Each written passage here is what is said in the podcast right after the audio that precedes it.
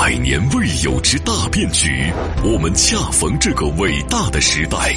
双循环新格局，中国需要增强产业链、供应链自主可控能力，强链补链，全球溯源寻找答案，打通地域壁垒，形成发展合力。产经中国十年深耕，百万公里。千余次产业实践，在新时代，我们用更专业、更深入、更具象的产业节目迎接新格局。星空浩瀚无比，探索永无止境。产经中国，一档永远充满好奇心的中国有声版《经济学人》。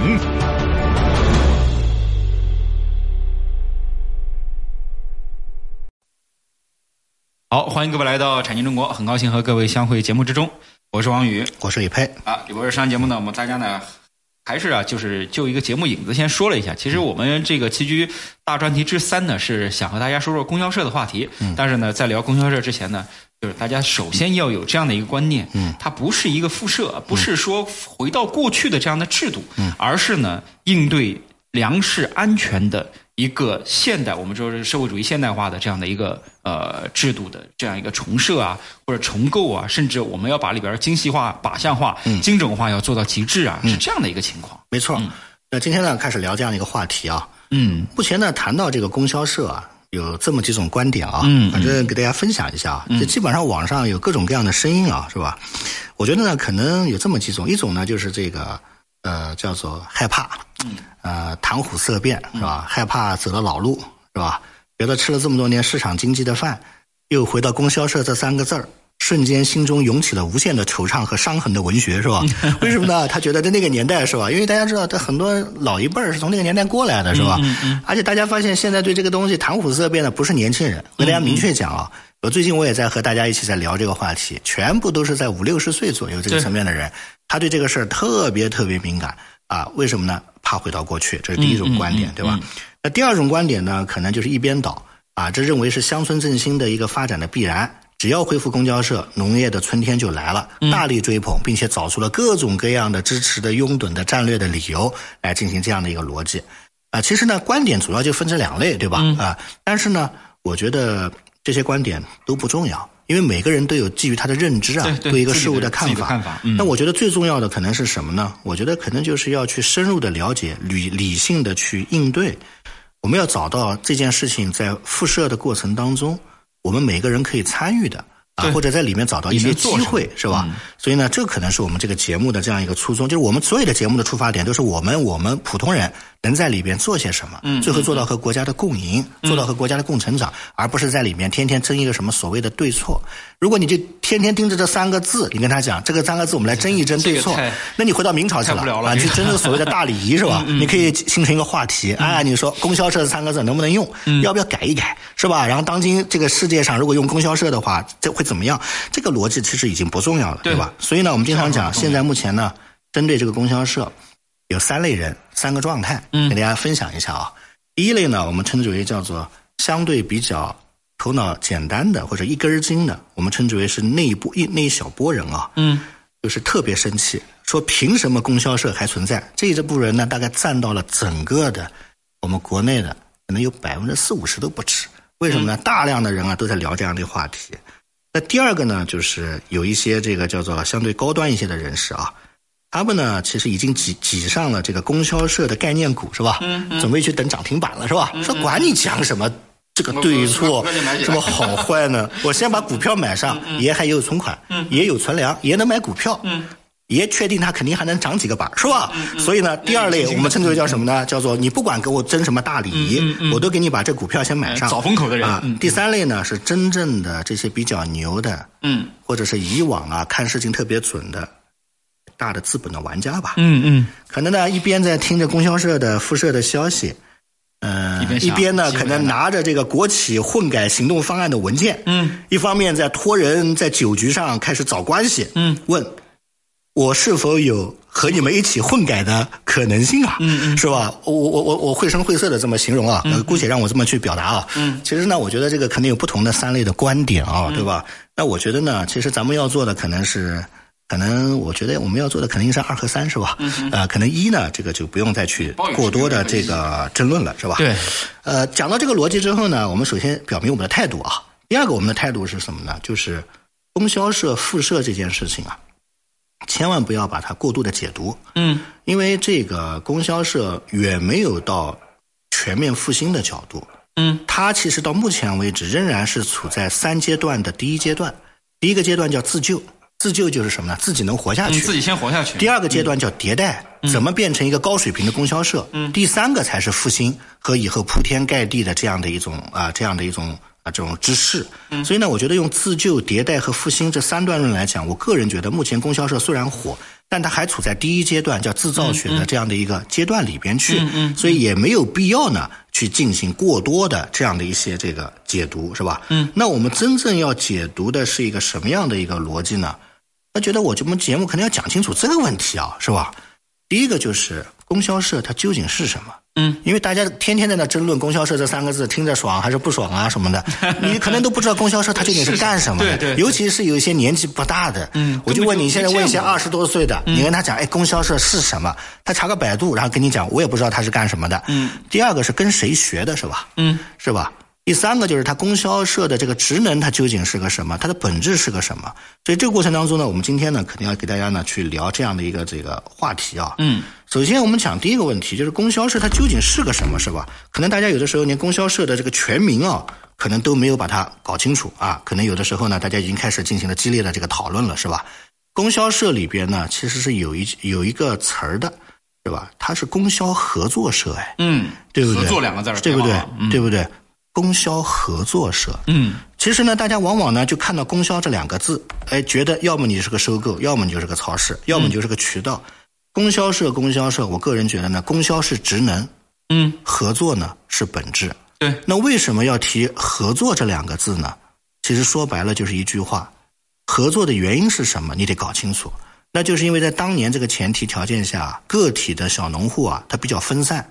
抗风险的能力比较低，因为弱小，他才要进行合作。嗯，所以呢，在这个过程当中，它本质决定了它的一个这个叫做机制，因为它是合作的，所以它根本就不是国有的。这个问题大家一定要搞清楚。嗯，它是个集体所有制。集体。嗯，所以呢，供销社它是个集体所有制，但是供销社真的是集体所有制吗？在这个过程当中，由于它的各层各级的关系，其实是这么一个逻辑：它县级县以上的部分。参考公务员，嗯，有国企的性质，公务员的这样的一种待遇，嗯，但是在县以下的这些千千万万甚至数十万个网点里边，它实行的是典型的一个叫集体所有制，嗯，它是靠个体的劳动或者是个体的创造来维持着它一个相对比较平稳的这样一种生活，所以呢，这个里边应该精准到各个方面的个体和社员才可以，所以在这个过程当中呢。供销合作社，供销合作社，我们必须对它进行一个系统性的历史的解构啊，我们才能达到我们自身的这样的一种叫做了解它的这样一个目的啊。所以呢，今天我们第一个部分呢，给大家聊一聊它产生的背景啊啊，或者是它的这样的一个前世今生的问题。大家记住啊，千万不要讲供销。而要你去多研究合作，合作对，因为没有合作，根本就没有供销合作社，对对对，供销仅仅是个动作，要么就是提供，要么就是销掉，嗯，这个职能现在可以超市都可以去做这些事儿，但是合作这个职能是它最大的一个靶向的特色，嗯嗯，因为这两个字儿其实就是说明了它的不仅仅有纵向的东西，还有横向的东西，我们得得去把这玩意儿啊，尤其字面的意思和现实中的功能啊，要进行一个呃理性的呃磨合，没错。好。这个时间关系，中途咱们说一下节目的两个播出平台。音频节目呢，就是您现在正在收听的这个啊，产经中国呢是在喜马拉雅平台播出。大家到喜马拉雅平台搜索“产经中国”，产业的产经，记得经，产经中国啊，找到节目下载收听。嗯。那么视频呢是在视频号的有声经济学人播出。嗯。啊，大家呢可以在视频号搜索“有声经济学人”啊，找到节目呢去关注啊，收看，点赞。嗯。好。呃，片花之后，欢迎各位继续来到产经中国，我是王宇，我李飞，咱们待会儿见，待会儿见。他们深度参与百个产业规划，每月飞行两万公里实地调研，深度洞悉中国区域产业现状，全球化视野发现产业发展热点。产经中国以高质量发展为魂，科技创新产业为骨，详实数据为血肉。发掘产业发展内在规律，产经中国与趋势同行。好，片花之后，欢迎各位继续来到产经中国，我是王宇，我李佩。啊，李博士，刚才我们说到了，就是对于供销社，呃，首先呢，我们不要从字面上去，呃，就是还没有认清楚这个问题，就是争这个争那个，没有任何意义啊。嗯。关键问题是你首先得搞清楚它究竟是个什么，嗯，里面有什么样的机会，嗯，啊，以及啊，哪怕你就是没有办法参与到切实的。这个我们的实体经济里边，你还可以在二级市场找到一些机会啊。没错啊，都是我们能够想到的或者找到的一些东西。没错。下面呢，我们今天开始跟大家聊从哪儿学来的是吧？这个东西呢，实际上就是从隔壁邻居那儿学来的啊，对吧？从苏联学来的是吧？啊，为什么会从苏联学来的呢？因为这个很简单，因为这套体系本身就是我们作为一个社会主义国家。它必须确定的这么一套这个产业啊，这个叫做社会治理的啊，社会治理的这样的一个体系，是不是？大家知道，在这个过程当中，它有这么几个这个核心的逻辑啊，那就是在一九二一年和二三年的时候啊，聂林呃一直在问一个问题，就是在这样一个落后的农业国苏联，对吧？它有千千万万的小农户，这些小农户该怎么办啊？对啊，这些小农户难道你瞬间就把它变成国有性质？嗯。当时可能还处在内乱期间呢，没有时间去顾及你，对不对？嗯。第二个，如果保留他们呢，又觉得好像和整个的共产主义的这个初衷有点不相符，哎，对不对？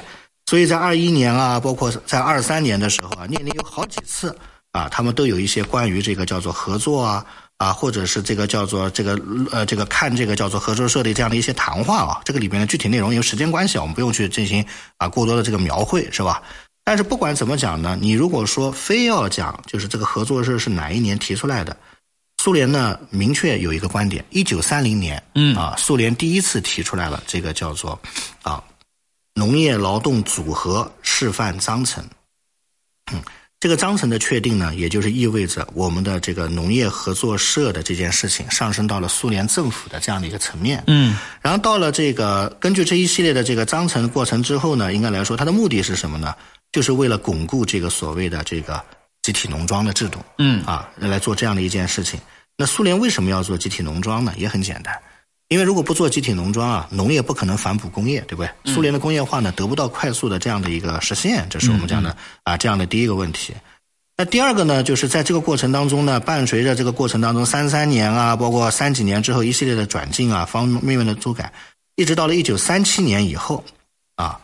他宣布自己呢建成了世界上第一个社会主义的这个农业制度啊，这个农业制度里边呢，它有这么几条骄傲和自豪，跟大家说一下啊。第一个呢是叫做建立了社会主义公有制，这个咱们不说了。第二，实行农业计划管理；第三个，实行按劳分配；第四个，实行农产品国家统一收购。大家听到这个第四点了吧？嗯，统一收购。也就是说，他认为苏联在全世界第一次开创的农业制度里边的一个亮点。是实行了农产品国家统一收购的这个制度，嗯啊，并且呢里边还有一点，就是第六点，允许小量生产资料私有，并且形成了这个叫做集体合作的这样的一种事实。所以呢，我们一般国际上公认苏联的这套所谓的这套制度。是从三零年到三七年间逐渐形成的。嗯，当然，在这个过程当中，大家知道，我们后来到了延安之后呢，也觉得苏联正在如火如荼的干这些事情，对吧？那我们能不能学习呢？当年指引是学习，啊，不可能我们在延安的时候就把这些制度弄得那么门儿清，对不对？但是呢，当时包括像刘少奇同志啊，包括很多人，他们就提出来，建国以后，革命胜利以后，哎，能不能做这样的一些制度呢？因为它对提升农业效率是吧？嗯，它是有一定的这个帮助的，是吧？所以呢，在这个过程当中呢，应该来说，这就。就是我们讲从隔壁学来的。那我们什么时候开始干这件事情呢？大家知道时钟呢，可能要调回到一九五零年，是不是？嗯。我们从五零年开始，对吧？我们就开始实现这样的一系列的这样的一些这个这个制度。所以这个制度应该来讲呢，伴随着我们走过了很多的时间，包括到现在为止，我们经常讲什么辐射，其实不对，供销社一直也没有消失，一直存在。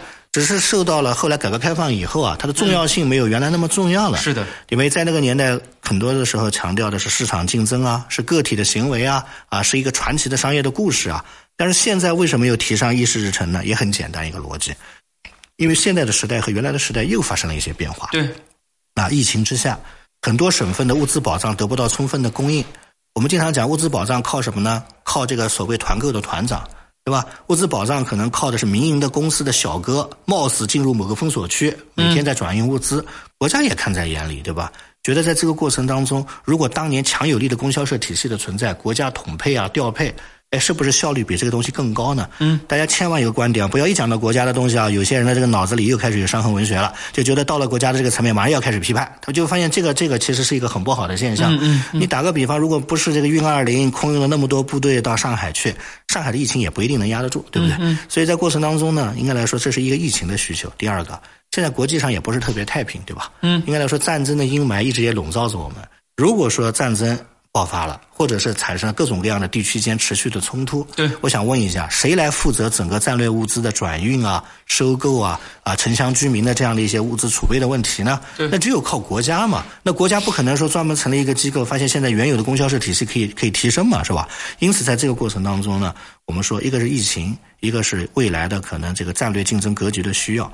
同时呢，也是为了未来的乡村振兴有一个综合性的管道，是吧？嗯，在这个过程当中呢，有个有个这个系统性的垂直的抓手，所以呢，现在把这个叫做我们讲的这个叫做啊供销社啊啊，又重新提上了这样的一个这个议事日程，是吧？嗯，啊是这样的一个这个逻辑。